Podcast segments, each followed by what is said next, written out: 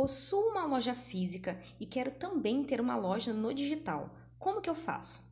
Esse Stratecast é justamente para responder essa pergunta de uma seguidora. Então, fique até o final para você escutar todas as informações que eu trago para você.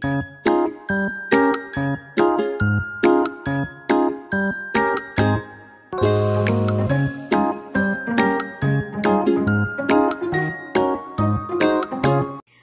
eu já te digo é que você não precisa acabar com a sua loja física para estar no digital.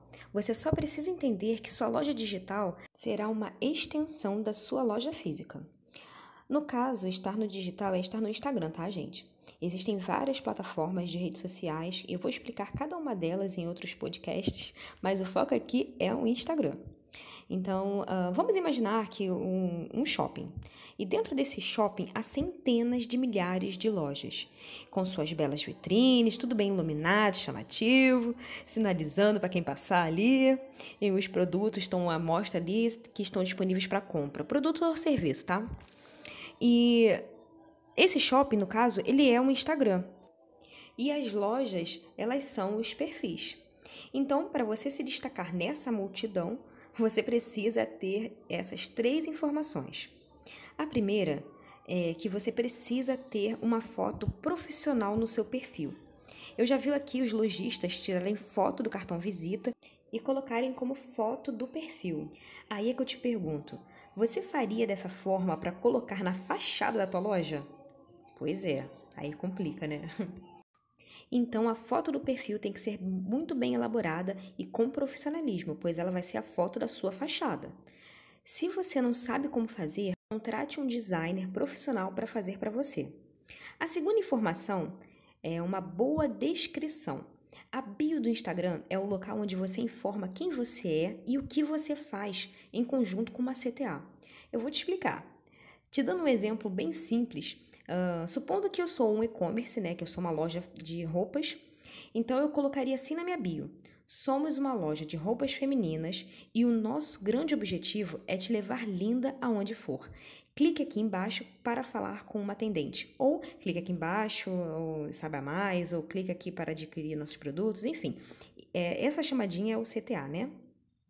Uh, quando a gente informa que a pessoa precisa clicar né, sua, é, e ser direcionado para algum lugar, essa ação é chamada de CTA, Call to Action, que é chamada para ação. Você irá enviar ela por WhatsApp, ou para o site, ou para a página de vendas, enfim, para onde você gostaria que ela fosse direcionada.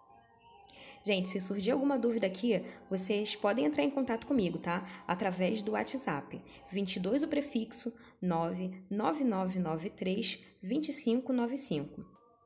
Inclusive, se você também tiver sugestões para os próximos podcasts, você também pode deixar nesse número, tá bom? Repetindo, 22 prefixo 99993 2595. Eu sou do tempo em que não era preciso colocar o 9 na frente, aí eu dou aquela pausezinha de 9. então, seguindo. A terceira informação são as capas de destaques.